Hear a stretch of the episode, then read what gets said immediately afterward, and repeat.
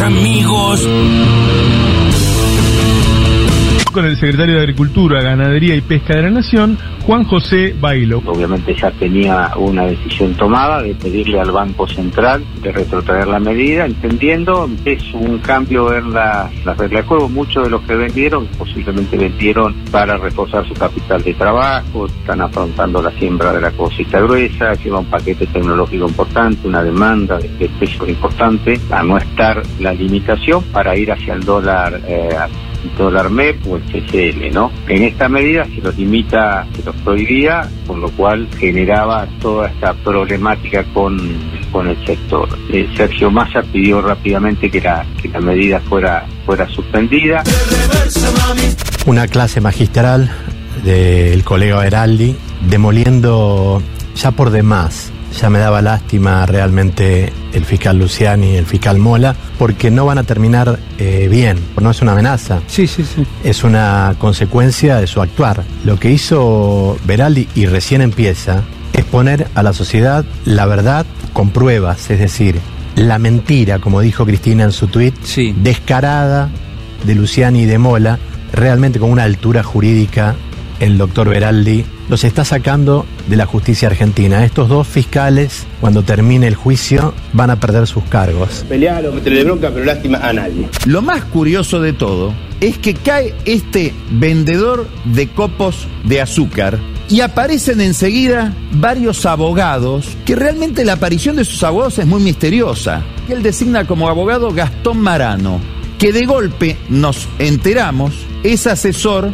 de un senador que pertenece al PRO, Carrizo, vendedor de copitos de azúcar, tiene dos abogados más. Brenda Salva, que curiosamente es asesora de una diputada del PRO. Ahora hay otro detalle más inquietante, es que aparece un abogado de este mismo vendedor de copitos, Fernando Sicilia, que es abogado defensor de la banda de espionaje ilegal que trabajaba a las órdenes de Silvia Magdalani en la AFI durante el gobierno de Macri. La pregunta que uno se hace es cuánto algodón de azúcar hay que vender para pagarle a estos abogados. Se gana fácil la plata en Argentina.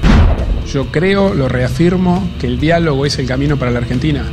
Tenemos que terminar con las antinomias, tenemos que terminar con la grieta, tenemos que terminar con esto de que el que piensa diferente es un enemigo. Eso nos ha llevado a la Argentina del fracaso en los últimos 100 años. Llevamos 100 años de peleas, de antinomias, de discusiones, de grieta. Basta. Una cosa es reconocer otro que piensa diferente y es válido. Una cosa diferente es llevar eso a la pelea constante, a pelearnos por todo. No puede ser. Yo creo en el diálogo. Diálogo no quiere decir que te vas a poner de acuerdo siempre con el otro. Hay gente con la que uno piensa diferente y eso es parte de la democracia. Dios mío, cuánta mentira y cuánto, pero cuánto cinismo, por Dios. por las cosas que uno ve, son como muy antisistema, muy, muy marginales. En otra época uno diría lumpenes, ¿no? Es, decir, es esa caracterización, personas que no están dentro de una socialización normal de la vida, ¿no? Ahora, a mí no me van a obligar a, a que yo ponga la palabra repudio porque ellos quieren que yo ponga la palabra repudio. A mí no me van a manejar, no me va a conducir la palabra que yo tengo que utilizar el kirchnerismo. Te quieren manejar el lenguaje, quieren que uno diga la palabra que ellos, es decir, el, el repudiómetro, ¿qué es esto? ¿Por qué yo tengo que utilizar la palabra que ellos quieren? ¿Por qué yo tengo que entrar en el lenguaje que el kirchnerismo me quiere plantear? Ahora son todos buenos, son todos de la paz, son todos pacíficos, son todos Mahatma Gandhi. Y vos sos un boludo. Volviste al distrito de la ciudad de Buenos Aires, tomaste la decisión de dejar la provincia y sin embargo nadie te pone como candidata a jefa de gobierno posible, que cosa que podría ser el año que viene o no. Sí, porque yo me comprometí a, a recorrer el país y no me lancé como jefa de, de gobierno. Yo siempre dije que eh, me parece lo más importante que Juntos por el Cambio pueda ser alternativa el año que viene. Para eso necesito un equipo de gente, no solamente un liderazgo. Y yo voy a estar donde tenga que estar. Eh, como digo siempre, si me tengo que poner la 10 de Messi me la voy a poner. Y si tengo que ser aguatera, seré aguatera. Ya estoy un poco cansado, ese es siempre el problema de todo. Muy buenos días, gracias por estar aquí. Marcelo, buen día. Eh, para mí es un gusto estar los, los lunes acá. Eh, empiezo muy bien la, la pija, Néstor. Comeme bien los huevos, Néstor. Perdón, vamos, Franco Perrota, tenés el micrófono abierto. Les pedimos por favor, eh, tengamos, seamos un poquito vivillos y apaguemos los micrófonos. No me hagan explicar lo que todos sabemos. Ay, ay, ay, en plena clase de periodismo deportivo de TEA, eh, dejaron Ah. un micrófono abierto y bueno, salió un insulto de alguien que pedía que le comieran algo. Bueno, bueno, raro, bueno. Fue, fue raro. Por ahí los tenía ahí ya servidos y bueno, dijo, comelo, ¿no lo vas a comer o no? Ya está la cena Ya lista, está, ya ¿no? está la cena lista. Chicos, no ¿Alguien veo ninguna vez- otra explicación. Está, es una lástima, no me los hagas tirar ahora. Chicos, tuvimos un diputado chupateta. No, No, se claro. van a poner ahora colorados por eso. Ay, ¿no viste el otro día, pobre el pibe de la clase de Francia que se estaba cascando? Ahora, ya, ahora ya a esta altura, ¿no? No apagó la cámara el pibe. No, no. Che, ¡uh! Eso.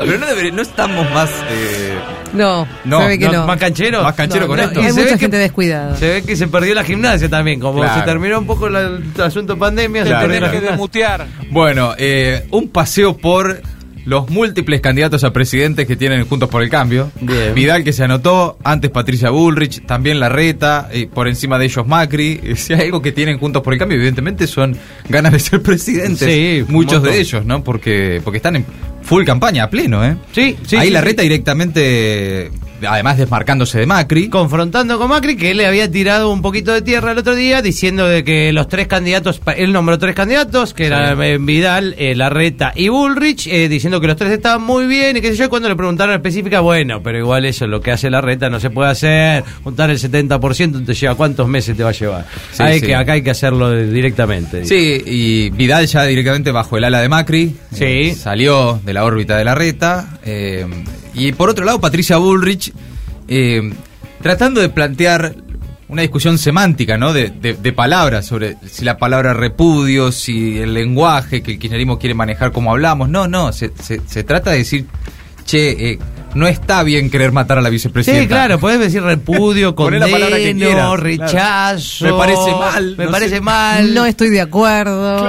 Caca feo, caca feo, podés decir. Bueno, no, para ella es una discusión de palabras. Y con el Claro, tiempo no sí. se está poniendo cada vez peor. Viste que a veces decís, o- Sí. o, el, el lema, digamos, la creencia popular es que el tiempo puede ayudar.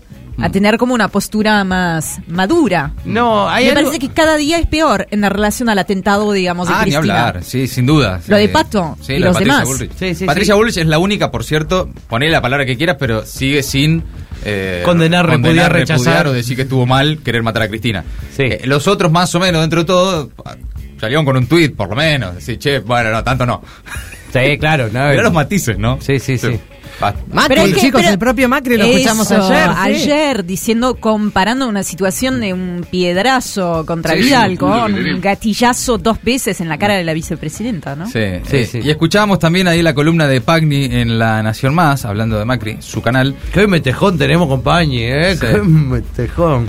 ¿Por qué? No, no, no, porque ahí como estamos muy, muy pañizados. No, bien, ¿Ah, bien. Sí, sí, sí. ¿Eh, ¿Quién? ¿El kirchnerismo? Es el kirchnerismo, sí. ¿Qué, qué? Ah, pero porque solo escuchan el línea- recorte. Yo ayer lo escuché. Pagni. Sí, no, no, Yo no. ayer lo escuché completo, chicos. No, no. Nah. Claro, no, la eh. editorial dura 50 minutos. No, no. Hay, hay muchos Sí. Pagni Livers, es Sí, cierto, sí, dentro del kirchnerismo. No, no lo eh, escuché, escuchan solo recortes. Sí, nada. Sí, sí, sí, sí. Bueno, pues, de- por ejemplo, la, la crispación y, y Sí. la, la- la polarización de la, fue un invento del kirchnerismo para Pañi. Ah, mira vos, claro, sí. Eh, bueno, es cierto ahí lo que marcaba, de todas maneras, más allá de que lo diga Pagni o no, es bastante raro, ¿no? Sí. Que vendedores de, de copitos o de algodones de azúcar puedan pagarse semejantes abogados penalistas. No, no, está bien. Está bien la pregunta de cuántos copitos Claro. hay que vender.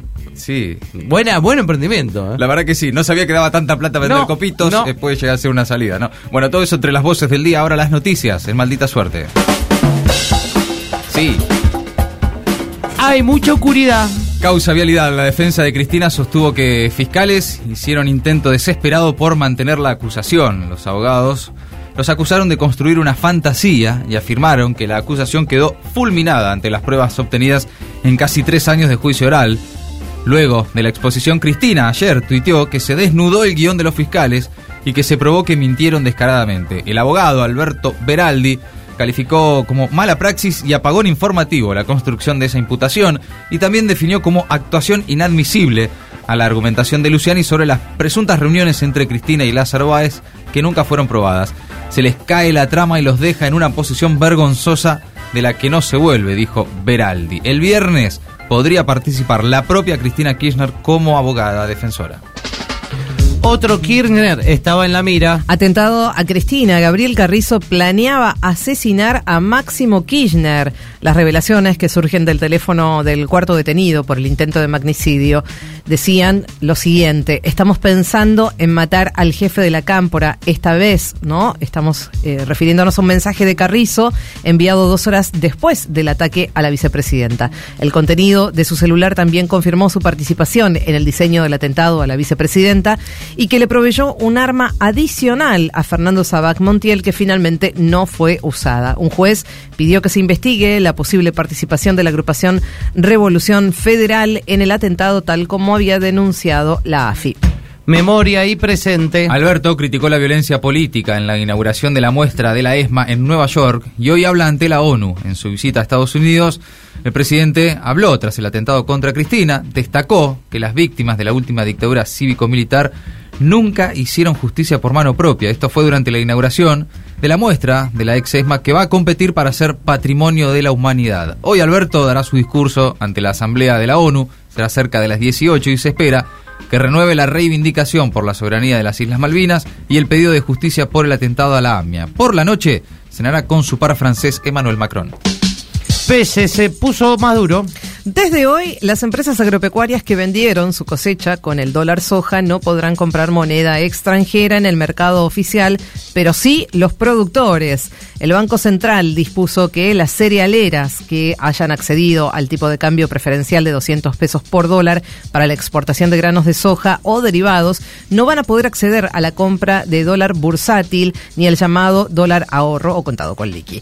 La medida excluirá a los productores que inicialmente habían sido incluidos ayer en la limitación. El secretario de Agricultura aclaró hoy en esta radio, en el Destape, que la medida no aplicará a los productores, por lo que solo afectará a las sociedades. Por el dólar soja, septiembre ya es el mes con mayor compra de dólares del Banco Central en más de ocho años. En el transcurso de septiembre, el Central sostiene un saldo neto a favor por sus intervenciones por más de 2.300 millones de dólares.